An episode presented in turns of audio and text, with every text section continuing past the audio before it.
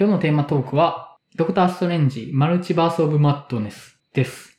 はい。それでは、映画 .com より解説を読ませていただきます。元天才外科医で最強の魔術師ドクターストレンジの活躍を描くマーベル・シネマティック・ユニバース MCU のドクターストレンジシリーズ第2作。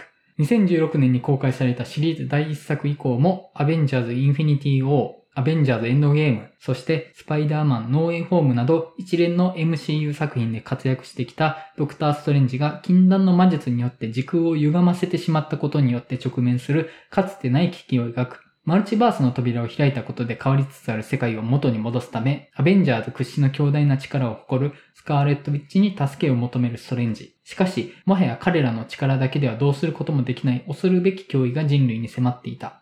その脅威の存在はドクター・ストレンジと全く同じ姿をしたもう一人の自分だった。ドクター・ストレンジを演じるベネディクト・カンバーバッチをはじめ、ストレンジの盟友、ウォン役のベネディクト・ウォン、元恋人クリスティーン役のレイチェル・マクアダムス、兄弟子・モルド役のキウェテル・イジョフォーら前作のキャストが再結集、物語の鍵を握る新キャラクターのアメリカ・チャベス役でソーチー・ゴメス、ワンダ・マキシモフ、スカーレット・ウィッチ役でエリザベス・オルセンも出演。スパイダーマン3部作を大ヒットさせたサムライミが監督を務め、オズ、始まりの戦い以来となる長編映画のメガホンを取ったと。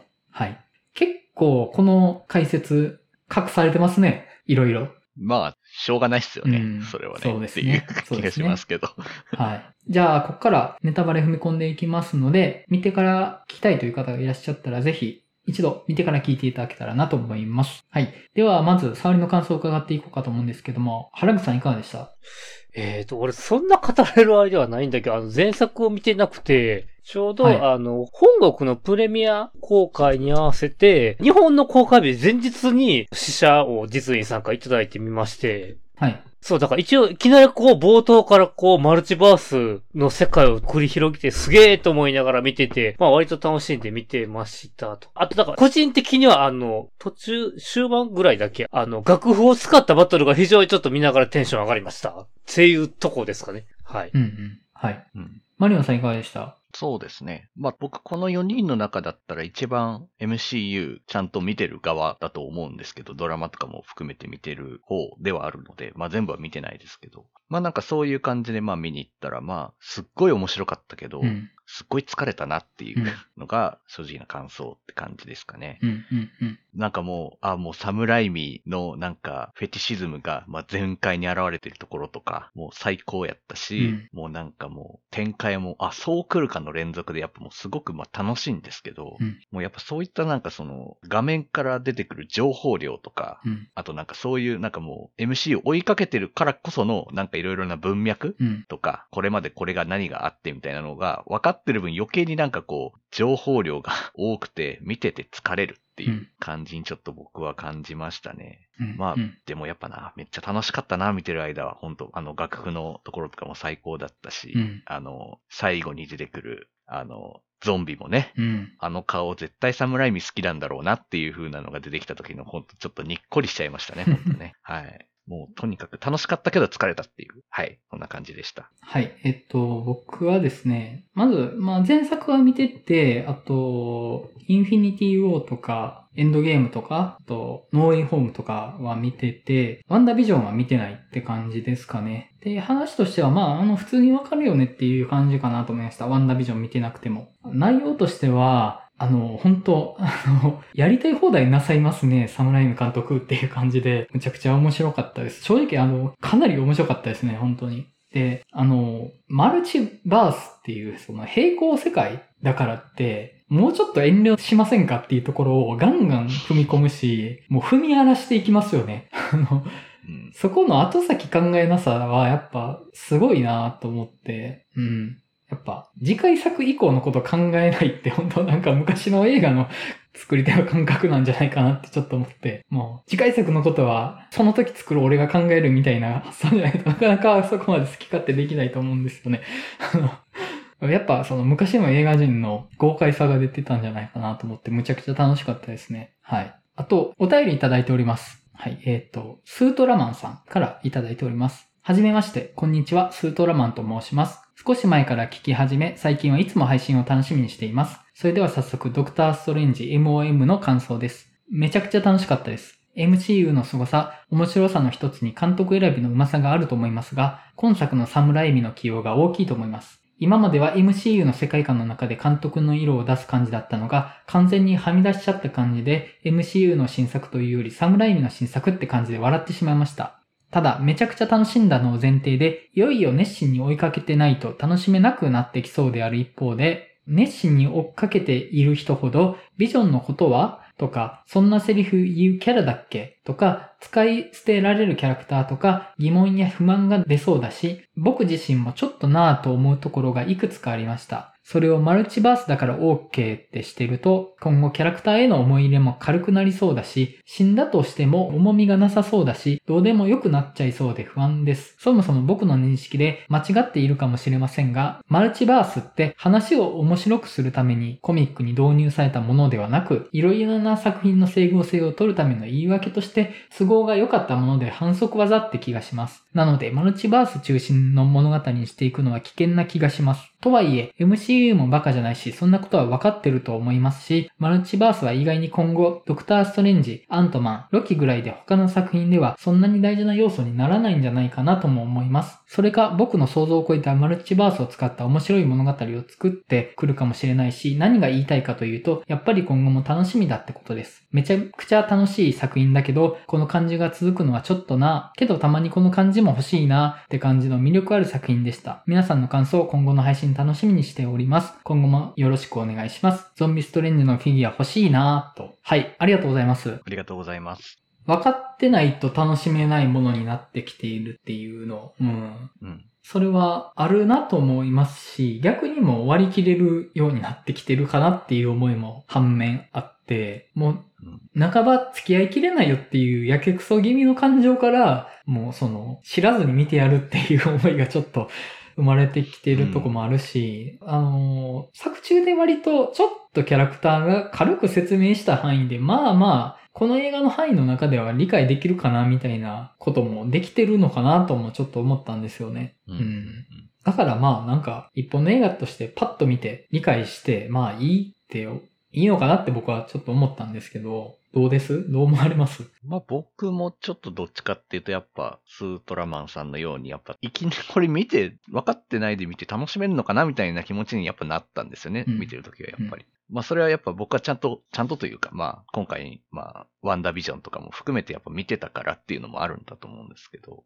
うんで、やっぱりどんどんこう、マルチバースっていうものが導入されて、どんどんこう、世界観が広がっていって、もう一体どうなるか今わかんないみたいな状態で、なんか、MCU のこの、なんだ、今どこに向かってるのか今、ファンの間でもよくわかってないんじゃないかなって思うんですよね、正直。うん前だったら、サノスっていう巨大な敵が出てくるぞみたいな。うん。なんかそういう、うっすらとはゴールが見えていた状態で進んでいたので、まだなんか一個の流れとして、ここまで行くぞっていうモチベーションがなんかあったかなって思うんですけど、今は、こうなんというか、まだ種まきしてる状態というか、うん。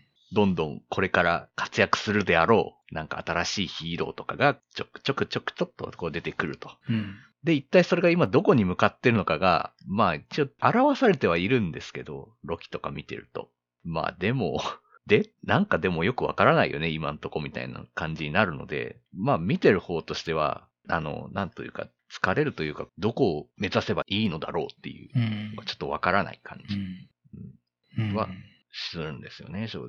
うん。だからやっぱり見てて疲れちゃうなって気持ちにやっぱなるんだろうなっていうふうには思うんですけど。原口さんはまあ、そんなにシリーズご覧になってないかと思うんですけど、全然ないから、うん。まあ、資料、テキスト情報を元で見てる感じだけど。うん。でも、あの、原口さんってもうやけくそな量映画見てるじゃないですか。うん。で、それぞれの映画って別にそのシリーズものじゃなくても文脈って大事なものっていっぱいあると思うんですよね。はい。それでもまあ見れてるわけじゃないですか。で、まあはいその、まあ100はわからなくてもある程度飲み込めたりしながら自分の中に蓄えていってると思うんですよね。はい。なんかそれで、その視点で、まあこういうシリーズものも見れたりするのかなって僕も、僕としてちょっと思ってたりはするんですけど、原口さん的にそういうのってどうですかね？シリーズものか、だから、あの、どうなんですだから、あんま一時洋画を見てなかった時期があったから、はい。うん。シリーズも、うん。だから普通に最初の方が好きやったら見る傾向にはあるんかなと思うんだけども、シリーズも。うん。とかだね。うん。だからあんま、正味アクション映画って子供の時見てなんかもういっかっていう気分ではあったので、一時。うん。うん。だから、あの、MC を全然通ってこなかったっていうのが本音ではあるんですけど。うん。いや、なんか別に映画って一本のものとして見ていいと僕は基本的には思ってるんですよ。むしろ一本のものだから映画を見てるというか、うんうんうん。シリーズだけどあくまで一本っていうのが映画の価値だと思うんですよね。だって、うんうん。なんだろう。映画って別にその、まあ、シリーズものでも次いつやるかわかんないわけですよ。もしかしたらなくなるかもしんないじゃないですか。映画なんてシリーズでも。まあそうですね。そういう続編を匂わせて作られないみたいなやつたくさんありますよね。来週、とりあえずこの1クールは絶対シリーズ柔軟はやりますっていう保証がない以上は、一個のものとして一旦見たいし、映画館に行ってることの意味だと思うんですよ。この切り離されたもの、この映画館になる間だけ切り離されたものをして見ているっていう。で、そこで、その映画に対して自分がどこまで文脈が足りてるかどうかっていうのは関係なく、その、試されるとは思うんですよね。別にそれって、別にシリーズものじゃなくても一緒なんじゃないかなと思って、それって多分外国の映画見た時もそうだと思うんですよね。いや、外国の文化全部わかんないですよ、それは。でもこの映画楽しめましたっていうのはあると思うんで、そういうのはやっぱ、特に原口さんは多く経験されてるんじゃないかなとは思ったんですけど。おーあんま考えてないから、数見てるときは数円になると。ああ、すごいですね、それ。うん、結果的に積み重なってるなっていう具合かな。ああ。そうやな、マジで見たとき後先考えずなんか見まくったな。ああじゃあもう逆にそれシリーズもの恐れる必要もないんじゃないですか、それやったら。まあね、はい。だからもう、うん、好みですよ、もうそうなってくると思う。はい。好みの問題ってことですよね、だから。うん。好みと過去の経緯と、みたいな感じかなうんっ。てことですね。うん。うんあと僕今喋ってて、さっきシン・ウルトラマンの話した時とめっちゃ矛盾したこと言ってるなって自分で思いました。そう、そう。いや、なんか、なんか繋がっ、あれ？と思って。いや、まあまあまあちょっと自分で引くわと思って、言うこと変わりすぎやろって。まあそんだけちょっとシン・ウルトラマンが自分が目指そうとしてたことを実現できない映画だったっていうのがあって、うん あの、まあまあ、すいままあせん。まあまあ、ちょっと話それましたけど、はい。複雑なところですけど、まあ、うん、そうなんだよな。はい。まあでも、なんか、基本的にやっぱ僕も映画は一本で完結してるというか、まあ、うん今回の一本の映画が面白いか面白くないかっていうのはうん、基準はあるんですけど、うん。まあでも MCU って、うん。もう、なんて言うんですかね、結構なんて言うんですか、続編として保証されてるものうん。ぐらいにやっぱ近いと思うんですよね。うん。うん。今のところですけど、うんまあもちろん,、うんそう。もうなんかほぼ作られることが確定してるというか、うん。まあちょっとある種のドラマみたいなものに近いものん。そういうのをやっぱ映画に持ち込んだっていうのが、まあある意味こう、発明というところはあると思うんですけど、うん。なので多分、僕の中で評価がやっぱ、一本の映画としての評価と、MCU としてのなんかこの今後の流れみたいなのも考えるみたいなうん。ところ、MCU という一本の物語とその映画の物語、どっちもなんか考えちゃうっていううん。のがやっぱ僕の中ではあるんだなっていう感じですね。うん。うん。そうですね。いや、なんか、ちょっと、心境として複雑なシリーズになったなっていう。まあそうなんですよ。正直複雑な気持ちに僕もなりましたよ。うん。うん。あの、だからさっきちょっと言ったけど、今回、社でもらった資料が、はい。変遷ちゃんと書いてて、うんえっ、と、ドクター・ストレンジ、その誕生と戦いの奇跡っていうので、うん。出てきた作品と、ドクター・ストレンジは登場しないが、本作に関わる設定やキャストの関連作品でワンダービジョンとロキが書いてあって、うん。うんあ、と、別の世界のドクター・ストレンジを物語で、What If の第4話っていう、そこまで解説が書かれてんねん。うん。うん。これ全部、まあ見といた方が楽しめるんだろうけど、見とかなくてどこまで楽しめるのかないうのはあって。うん。まあ、でもまあ、なんというか、今この3人で話してる中でも別にこう見てなくてもまあ楽しめた感じじゃないですか。うん。うん。二人は。まあ多分、作り手がそれを目指してるとは思うんですよ、うんやっぱり。うん。それはもうなんか MCU 全部見てる人しか見れないのかっていううん。ような映画を作ってたら、それは興行収入も見込めないし、うん。どんどん正化していくだけなので、まあやっぱでもそれはやっぱ成功してるうん。んだなっていう、やっぱ一本の映画としては、っていうのはやっぱ思うし、うんうんまあ、僕だってあの、What If の4話は見てないしなっていううん。感じだしね。うん。そこで、そこで監督侍にうんですよ。はい。その、うんまあ、例えば、資料の腹渡とかシリーズになってますけど、資料の腹渡一作目作るとき、後のこと考えてたかっていうことだと思うんですよね。あの、昔の映画なんて、売れたから後から、じゃあもう無理やり足しましたみたいな、その、いや、これ、続編続けるの無理ですよね、みたいなことを続編作ったりっていう、があって、まあ、ね、そういう話っていっぱいあると思うんですよ。過去の映画業界の中で。まあ、猿の惑星とか、もうこんなもん話し続けれるわけないだろうみたいなので、タイムワープさせるみたいなのがあったとか、まあ、あの、映画に限らずですけど、漫画の週刊連載とか、もうこの次の展開は来週の俺が考えるみたいなノリで書いてたりとかね。そういうことだと思うんです。もう後先なんかいい、この瞬間面白いことだけ詰め込んだら、あとは誰かが何とかしてくれるよっていう。だって、あの、それこそ日本の映画業界2作目を先に日本で公開するとか割とあるし、うんうん。2作目やってかねうんそういう。そう、2となんか逆っていうのが。サスペリアパート2とかそうちゃいましたっけ？違いましたっけ？ちゃうかったっけ？確かそうやったんちゃうかな、サスペリア。ううんん。今とたまに他のコメディとかでもあるし、そういうの。うんうん。サスペリアパート2とかもサスペリア全く関係ない話ですからね、本当に。だからまあ、あの、シリーズなんて、あの、嘘なんですよ。あの、サスペリアの例を紐解いてみても、シリーズなんてまあ、その、繋がってる気がするけうどん、繋がってないとは思うんですよね。だって、映画作る計画って、まあ、繋がってるけど、個々のものとしては、もう分断しまくってるわけじゃないですか。まあまあ、そうそう。そもそも監督変わってるわけですからね。別のもの取る気満々なわけですよ。うん。ね、それでいいのかなって思って、まあ、その中でもサムライミっていう人材が、その、もう後先考えない映画性みたいなものを詰め込んでたので、あの、そこがね、すごく良かったんですよ。うんうん。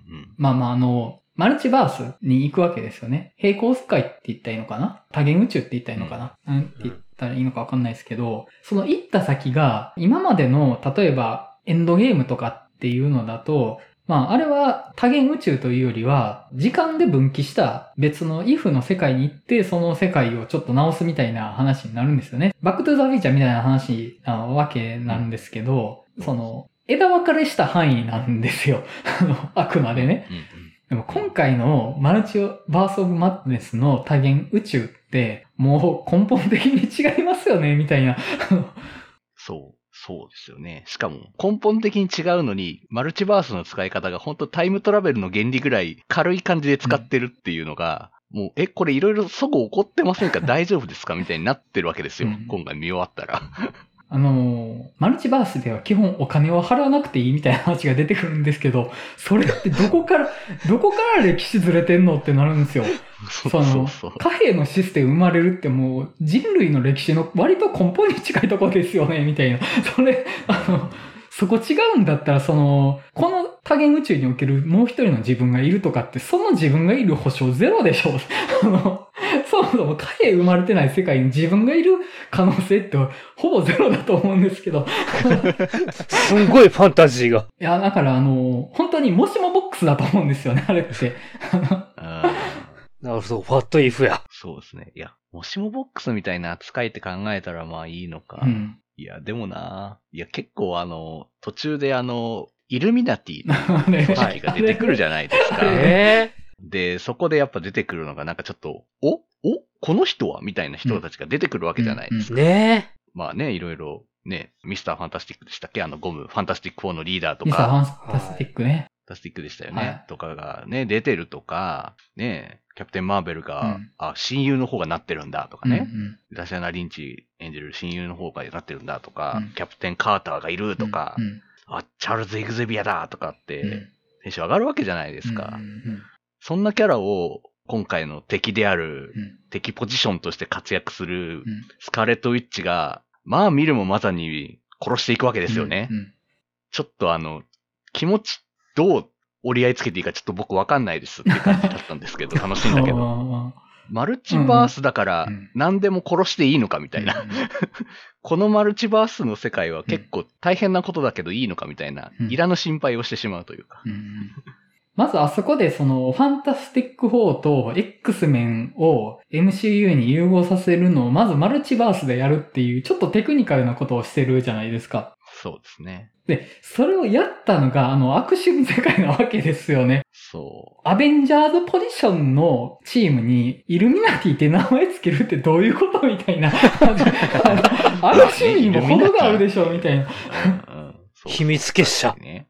そう。で、まあ、あの、頭に音差つけてるやつは、元のコミックにいるキャラなんですかね。あの、ドラマで、インヒューマンズってドラマがあったんですよ。はい。あの、まあ、打ち切りになっちゃったみたいなんですけど、うんうんそこに出てくる、ブラックボルトってキャラクターらしいです。ああ、そうなんですね。だから、で、そのドラマ版のキャストはい。の人がやってる。まあ、コスチュームとか違うけど、やってるっていうので、知ってる人にはおってなるなるほど。部分らしうんいです。あの、あのキャラクターの扱いのいろんな意味での悪趣味さって、僕、スーサイドスクワットをちょっと思い出して、そう、そう、そう、うん。思いましたね。うん。なんか悪趣味さがやっぱ、ちょっとジェームズ・ガンに似てるとこがあるというか、まあ、むしろ、サムライミって、ジェームズ・ガンのオリジンの一人だと思うんですよね、多分。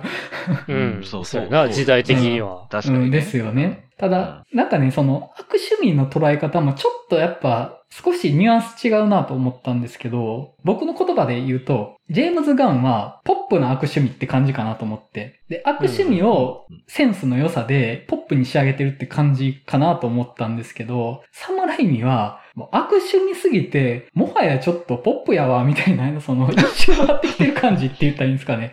そ今回ね、初めてその資料の腹渡を見たわけなんですけど、もうね、はいその悪趣味さしかないんですよ。う。でも、その悪趣味さしかない中で、なんかね、言いたいこととかがあんまなくって、なんだろう、この悪趣味さを楽しんでっていうことだけが入ってる映画なんですよね、資料の腹渡うん、って。で、そこがね、ジェームズ・ガン的なセンスの良さともちょっと違うというか、なんか一本見な何かを感じるなって思ったんですよ。うん。やっぱ、その、バランス感覚を逸脱して、あの、もりもりに悪趣味だな、みたいなのが、ちょっともはやこれは笑いにたどり着いてるな、みたいなのになるっていう感じがあるなと思って。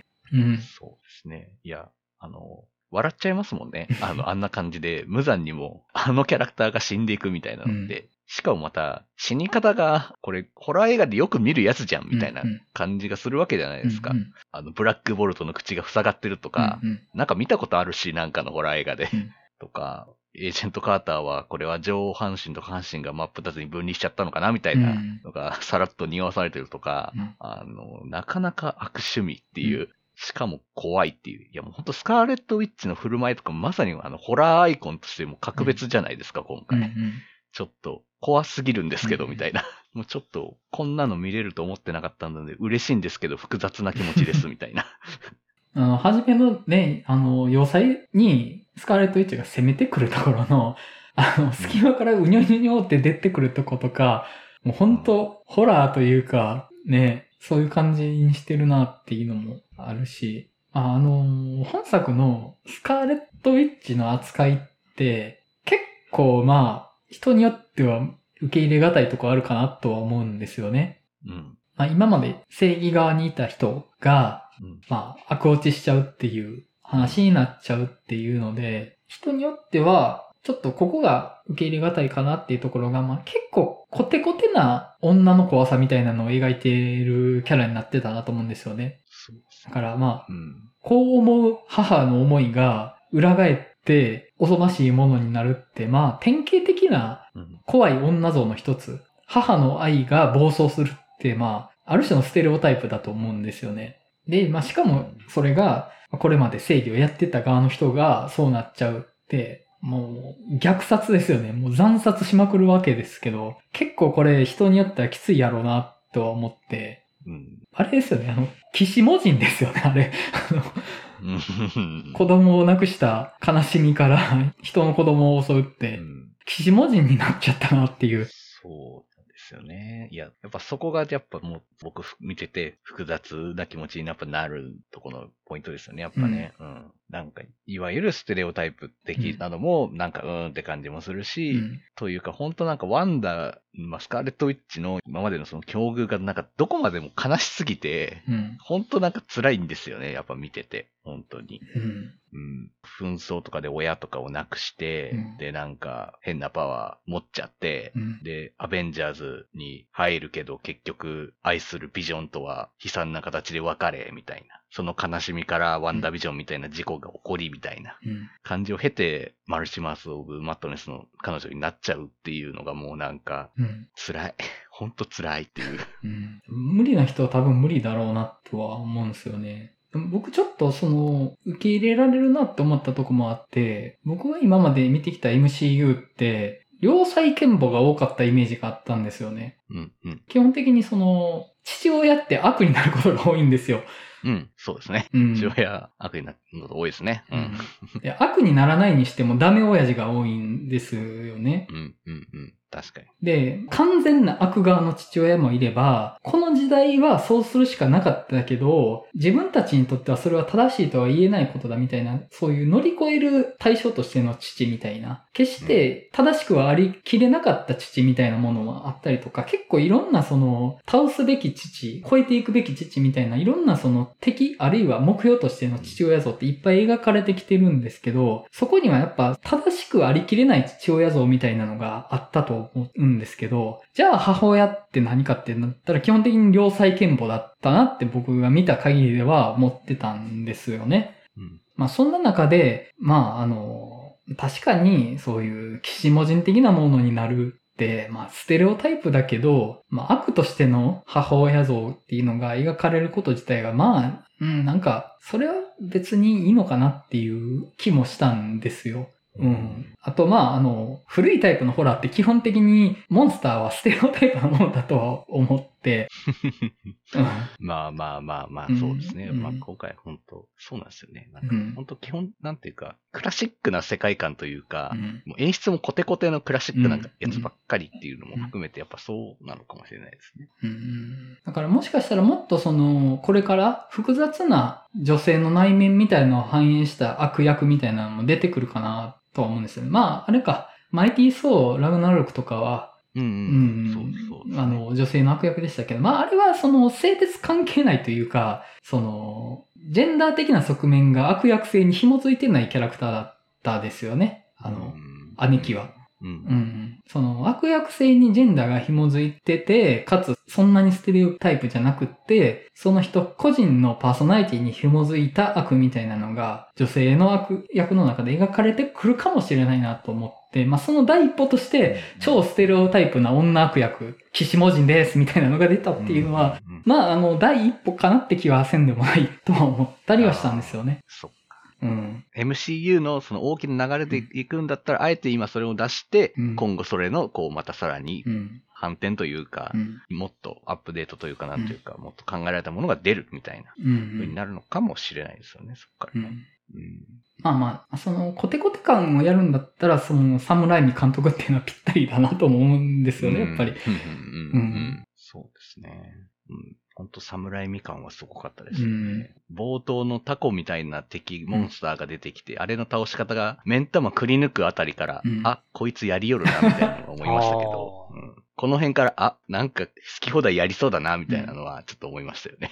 あそこもちょっとあの、スーサイドスクワットのスターの大王みたいな感じもちょっとありましたよね。そうですね。うん確かに。似てますよね。あれ、確かその、コミックの方で、シュマゴラスっていう悪役うんっぽいんですよ。なんか権利関係でその名前シマゴラスじゃなくてもうちょっとさらにマイナーな敵役の名前がついてるらしいんですけど、確かシマゴラス、ドクターストレンジの敵で、もう宇宙クラスの敵なんですよね。その、うん。で、ドクターストレンジの敵って基本的に宇宙クラスなんですよね。まあまあ、そう、そうですね。え一作目の時点からもう宇宙最強みたいなやつだったですし、そう、そうでしたね。で、アベンジャーズはサノスと戦うし、で、基本的にまああの、ドクターストレンジってインチキ級に強いので、敵も基本的にインチキ級の規模になるっていう、あの、うんうん、そうですね。まあそこがドクターストレンジのまあちょっと面白さでもあるかなと思うんですよね。規模でかすぎてよくわかんないわみたいな。そうですね。やっぱドクターストレンジが魔法っていうチートみたいなうん能力で、で、敵もなんかよくわからんもう宇宙規模のやつでうんっていう。まあ結構、なんかいろいろ強さがインフレーションしてて何が何やらみたいになっちゃうと思うんですけど。うん。なんかでも、一作目も今回のマルチバース・オブ・マットレスも、なんかこう倒し方がこうなんというか、うんトンチが効いてるみたいな話が多いじゃないですか。うんうんなんかそこもなんか結構魅力だなって思いますよね。うんうん。あの、まさかあの、別バースから来た、で死んじゃったストレンジの体を乗っ取って、うん。ゾンビストレンジみたいなのを作って、それで戦いますみたいなのって、うん。いやいやいやいやいやいや、何ですかその、よく考えましたねみたいな、っうん。て思いましたし。あれ、すごい、すごいですよ、あれは。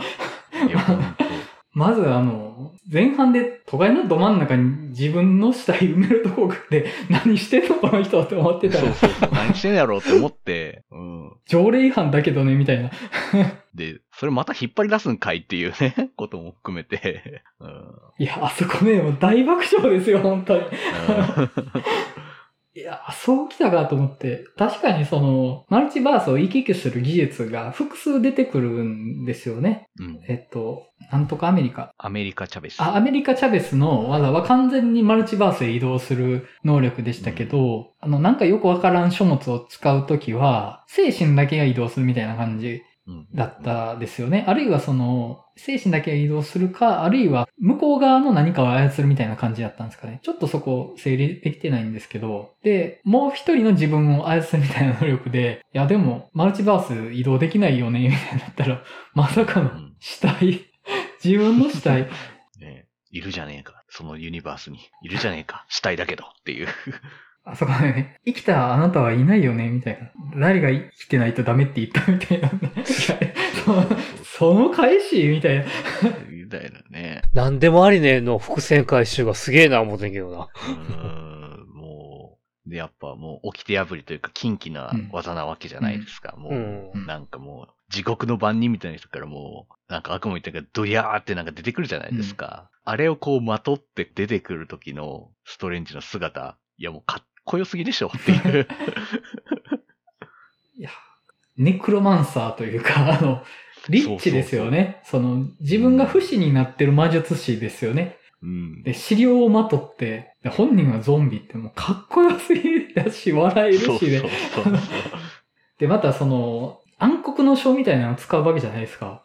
はいもう、資料の腹渡なわけですよ、本当に。まあ。そうですな。本当だ。確かにそうですうね。ん。いや、ねまさかまさかで、めちゃくちゃ、ね、あそこ、超上がるというかもう、他の人こんなお行儀悪いことできないでしょって思って、本当に。うんうん。本当ですよ。だから結局見てると、一作目の時もこの話題あったんだろうけど、結局何ができて何ができないのかがもう境目がわけわからなくなるかなと思うんですけど、あ、それはね、そうなんです。あの、正直、何ができて何ができないかは話の都合なんですよ、本当に。り。なるほど。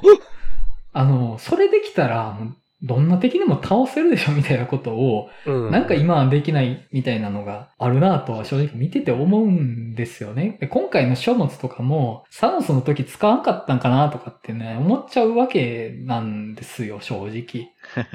でもまあ、それはね、例えば、ドクターストレンジの話するとき、ドラえもんの例えよく出ますけど、ドラえもん、あの道具を使えばこの敵には勝てるよみたいなことを使えないわけじゃないですか、やっぱり。その、あうん。やっぱりそれは、その、話の都合で決まってるんだなっていうのがはい。あって、いや、本当にドクターストレンジって何でもできるんですよ、本当に。ですよね。できないことないでしょっていう。うんでも、結構肉弾戦で戦ってたりっていうのは、やっぱりそれは話の都合でもあるし、やっぱその映画的な面白さってそういう言葉のやりとり、いや、それ俺できるからっていう説明じゃなくて、やっぱアクションをしてこそみたいなのはあるかなっていうとこかなっていうのはね、思うんですよね。だから、うんあの、コミックだったらね、多分普通に、まあ、パパって何でもできちゃうのかなって思うけど、そこも割と徒歩で歩くみたいなシーンも結構多いし、うんいや、なんか、もっとすごい的確な移動方法ありそうやけどな、みたいなのを思ったりはしますけど、まあまあそこはね、話の都合というか、はい。映画の何かパワーが優先されてるなっていうのは思ったりはします。はい。あと、まあ一応ちょっと話のテーマ的にも匂わされてるかなっていうのが、誰かの犠牲を選ぶのかどうかみたいなのは割とちょこちょこ出てくる展開としてあったかなとは思うんですよね。うんうん。で冒頭のそのアメリカ・チャベスを犠牲にしたら、まあここ乗り越えられるわって言って、パワーを吸収しようとするマルチバースのドクター・ストレンジがいたりとか、あと、そもそもスカーレット・ウィッチもその発想で動いてくるわけですよね。うん。この子を犠牲にすれば自分は幸せになれるっていうのがあるし、結構どこの世界のドクター・ストレンジもその発想で動いてるとこがちょこちょこあるっ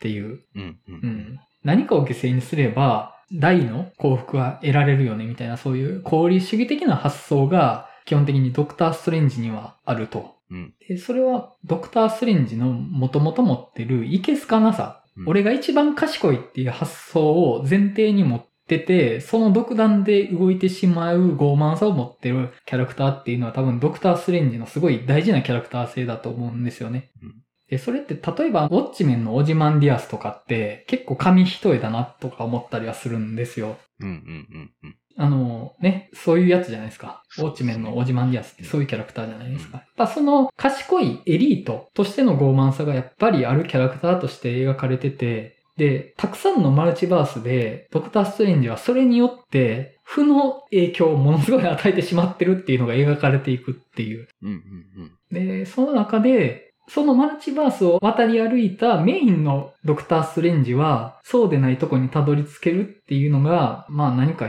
この物語の肝かなって気はするんですよね。うん。うん。うん。そうですね。うん。まあ、あとやっぱりその、幸せが勝ち取れないことが分かってしまうみたいな。うん。けど、別の、なんかその、もう戻らないけれど、その確かにあった愛とかうん願いとかはうん、どこかに生きてるよね、みたいな、ちょっとある種のちょっとロマンチックなうん。要素みたいなのも結構僕は好きなところうん。だったんですよね。うん。まあそのスカーレット・ウィッチの動機っていうのもやっぱりうん。息子がうん。ワンダービジョンに出てくるんですけど、うん。をまあ取り戻したいっていうのとか、まああと、ドクター・ストレンジの方も、あの前作のヒロインのうん。レイチェル・マクアダムス演じるヒロインとのうん子がもう振られたと言いますか、うん向こうは結婚しちゃってっていう風になりますけど、うん。で、やっぱマルチバースっていう無限の可能性があれば、それがまた覆るというか叶えられるんじゃないか、その幸せを求められるんじゃないかってなるんですけど、うん。まあでも結局それは無理なことになってしまうっていう。うん。けど別世界の私にはその息子がいたりとか、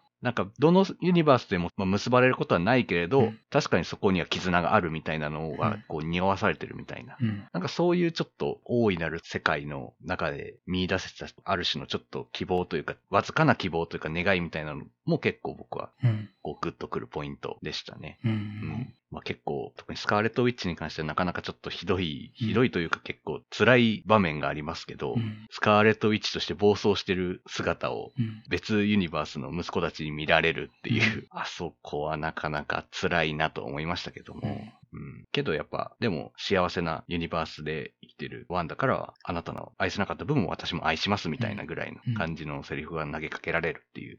なんかやっぱそこでやっぱちょっと救われたという気持ちにやっぱなるじゃないですか。なんかやっぱそこがちょっとこう切ないともありますけど、ちょっとグッとくるとうん。いう感じは僕は受けましたね。あのシーンね、あのシーン、すごい救いであると同時に、すごい強烈な拒絶のシーンだなと思って、うん。私が愛しますと、息子たちをっていう言い方って、私が愛すから大丈夫ですよっていう慰めの言葉でもあると同時に、愛す役割はあなたではないですっていう強烈な拒絶だなと思って、すごい相反するものが詰まってるシーンだなと思ったんですよね。うん。うん。スパイダーマンノーウェイホームの時に話したんですけど、マルチバースに自分がいると思えることは救いだみたいな話をちょっとしてたんですよね。ノーウェイホームの話した時に。で逆に、それのちょっと裏返しというか、うん。所詮マルチバースはマルチバースでしかないっていうことを言われたなと思って、そうですね。うんうん。でも、だからこそやっぱ、この話が最終的に、ある種の筋を通した部分になっているというか、お便りでもありましたけど、マルチバース何でもありにしたら、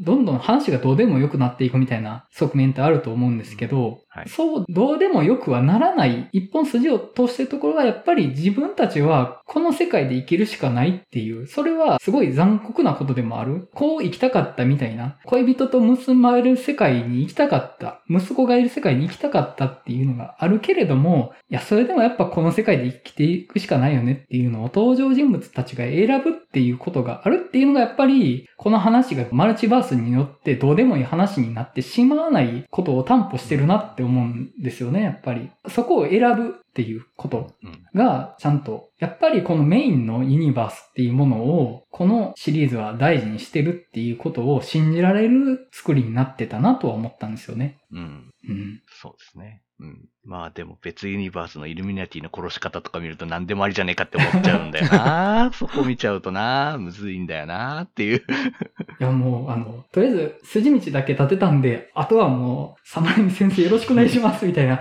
よし、じゃあとりあえず真っ二つ行ってみようかみたいな感じだと思うんですよね。本当に。いや、もう、とりあえずドクターストレンジゾンビにしたら面白いんじゃない？みたいな。だから、かろうじて何でもありというか、その、かろうじてどうでもよくなってないなって感じの話になったなっていう、うんマルチバースうん。の使い方っていう。うんうんいやー、スレスレというか、半分踏み外してますけど、みたいな感じでしたけど、まあまあまあ、楽しかったなっていう。んそうですね。と、アメリカ・チャベスがレギュラーになってしまったら、ほんまにどうでもよくなると思うんですよね、本格的に。そうそう。もう、うんもう、チートキャラやっていう感じですからね。うんもう、彼女が殴れば、ユニバースにうん。行けますからね、どんなユニバースでも。うん。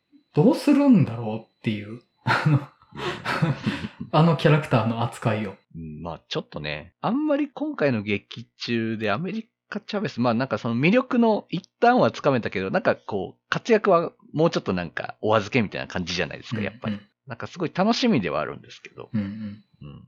一体彼女のなんかね、正体とかもね、よくわかりませんし、うん。うん。なんか、いきなり出てきたね、あなた誰ですかみたいな感じなので、うん今のところ。そのうち単体作品やるんかな？それは。もう。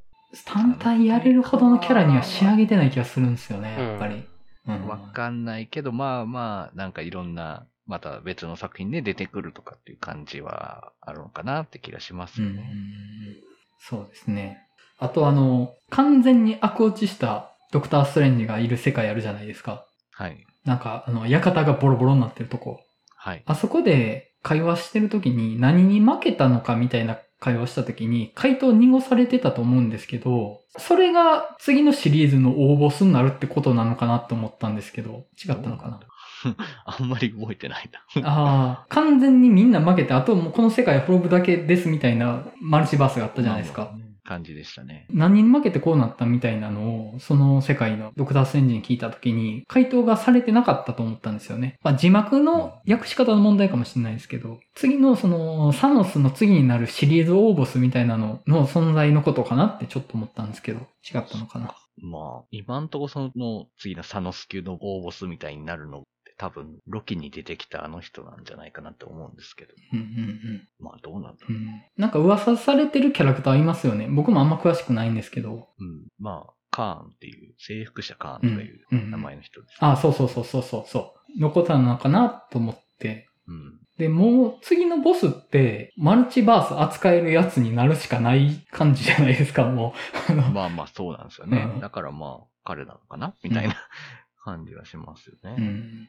まあ、あの、僕が見れる範囲で楽しみにしたいなと思ってます。ドラマ全部付き合うとかはしないです。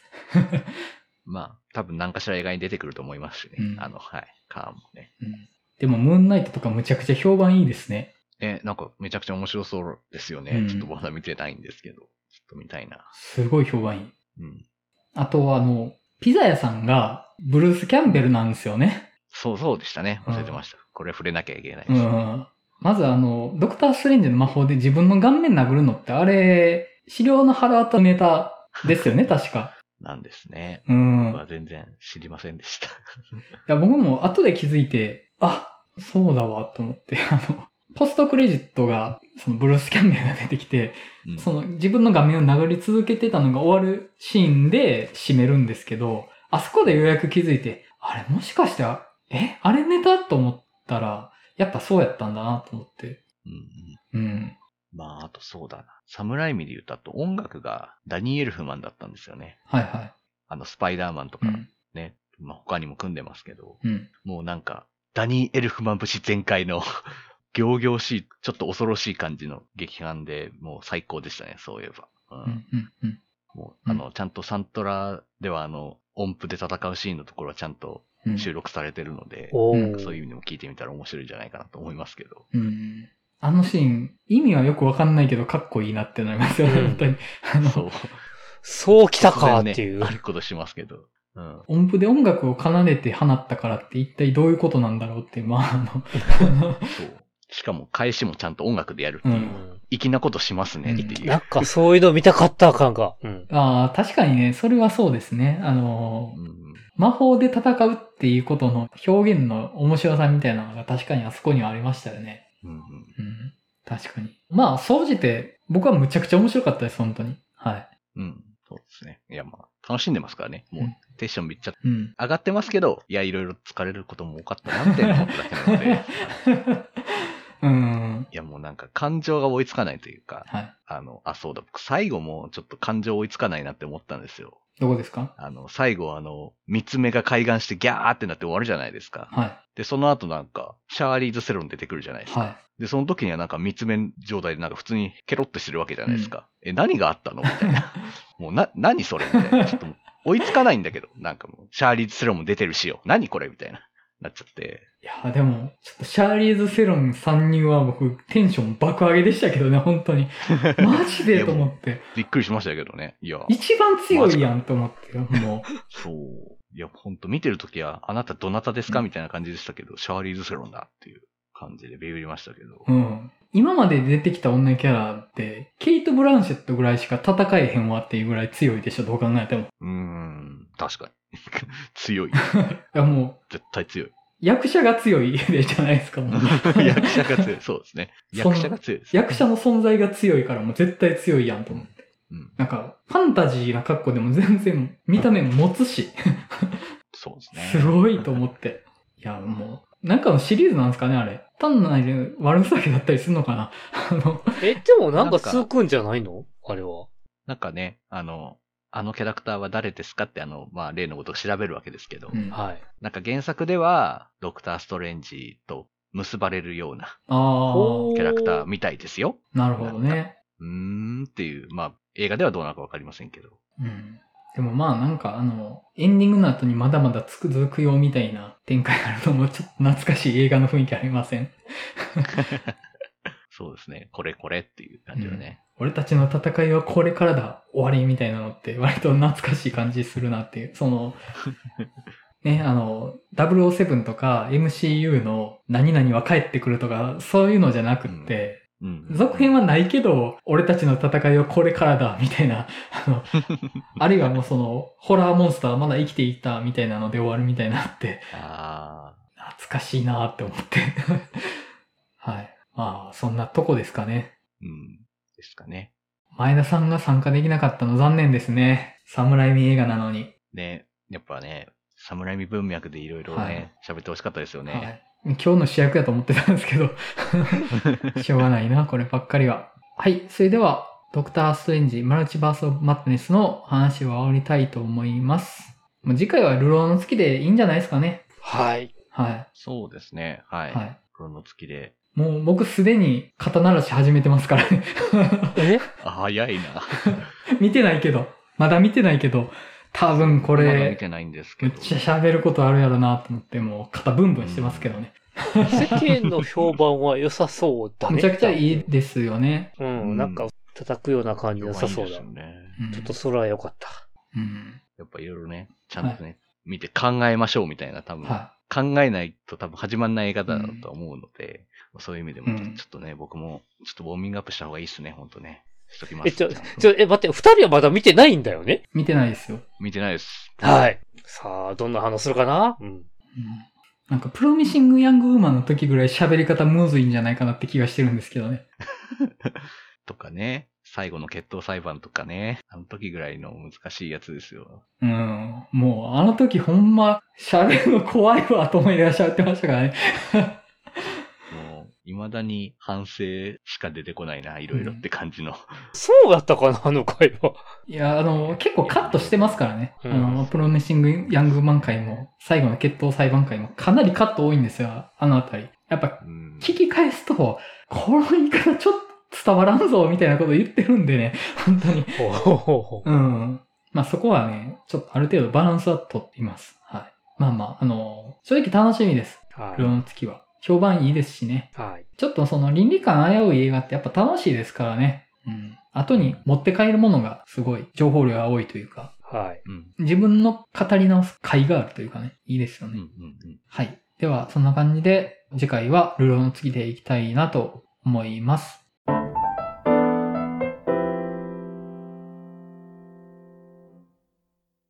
お知らせになります。この番組ではリスナーの皆様からお便りを募集しています。番組の感想、次回テーマ、作品の感想などご自由にお送りいただけると幸いです。